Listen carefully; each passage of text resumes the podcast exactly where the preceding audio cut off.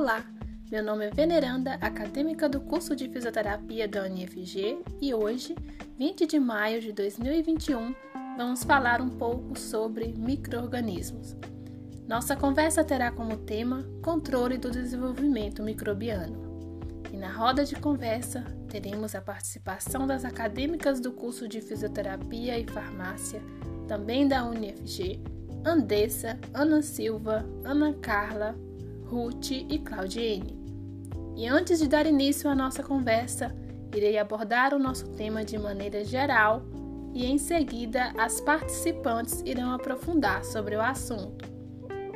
O controle de microorganismos significa redução da carga microbiana e até mesmo morte e perda da capacidade reprodutiva. Os ambientes mais comuns suscetíveis à proliferação da população microbiana são nos hospitais, laboratórios e alimentos. Contudo, esses microorganismos são onipresentes. Estão em todos os lugares, até onde não imaginamos. E agora, convido as participantes para falarem mais sobre o assunto.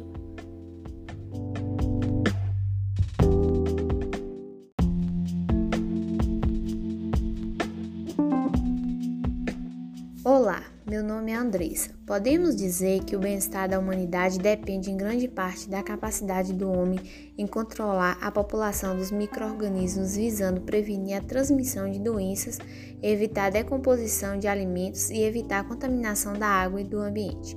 O controle do desenvolvimento microbiano nos alimentos, por exemplo, é uma das principais preocupações na área da microbiologia, visando eliminar riscos à saúde e alterações indesejáveis nos alimentos. A forma ideal é evitando o acesso dos micro-organismos aos alimentos, mas quando é impossível, devem-se adotar medidas de controle do desenvolvimento microbiano nos produtos alimentícios. Agora passo a palavra para a colega Ana Silva.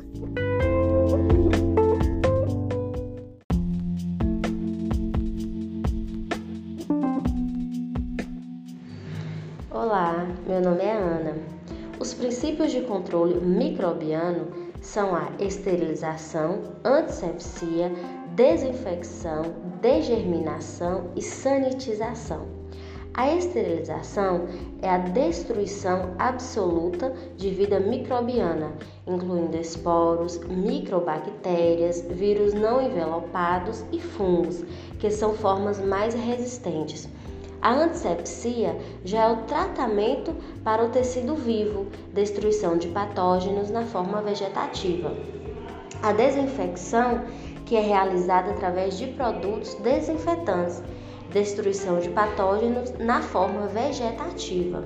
A degerminação é a remoção mecânica dos microorganismos, mata somente os microorganismos e não os endosporos, como por exemplo a limpeza da, da pele ao redor do local da aplicação da injeção.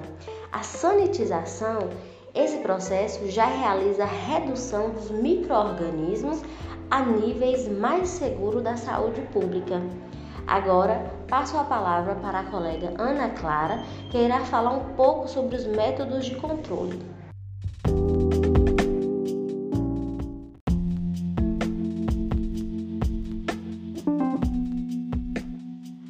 O desenvolvimento microbiano pode ser controlado por diferentes métodos. Métodos físicos: temperatura, radiação, filtração, dessecação, remoção de oxigênio e vibração ultrassônica. Métodos químicos: desinfetantes, antissépticos, preservativos usados em alimentos. O método de escolha depende do tipo de material que contém o microorganismo. Agora passo a palavra para a colega Ruth.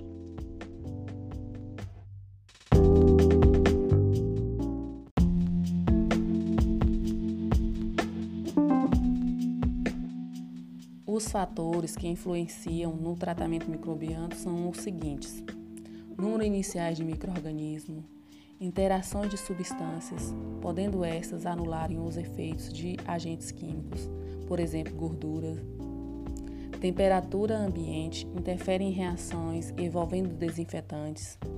Tempo de exposição, características microbianas, pois os microrganismos variam quanto às suscetibilidades aos agentes antimicrobianos em função de sua constituição.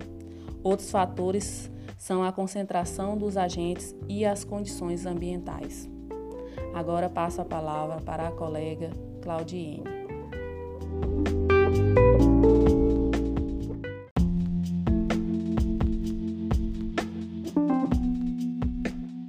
Diversos fatores são responsáveis por limitar o crescimento dos microorganismos, tais como a temperatura.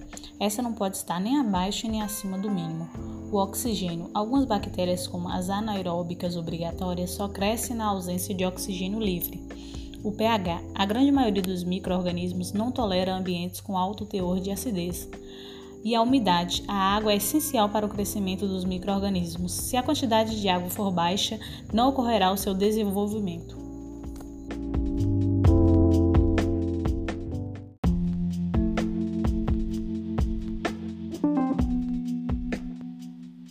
Bem, pessoal, foi possível perceber a importância do controle microbiano para nossa segurança e qualidade de vida. A pandemia da Covid-19, por exemplo, a qual estamos vivenciando, reacendeu o alerta sobre a importância do controle microbiano. Percebemos a necessidade de um olhar atento para os microorganismos e para as contaminações por eles causadas. Afinal, lidar com riscos microbiológicos é lidar com desafios diários uma vez que eles estão por toda parte e requer atenção e cuidado. Assim, encerro o episódio de hoje agradecendo às acadêmicas pela participação em nossa conversa sobre o controle do desenvolvimento microbiano. Agradeço também aos espectadores. Espero que tenha gostado. Tchau e até a próxima.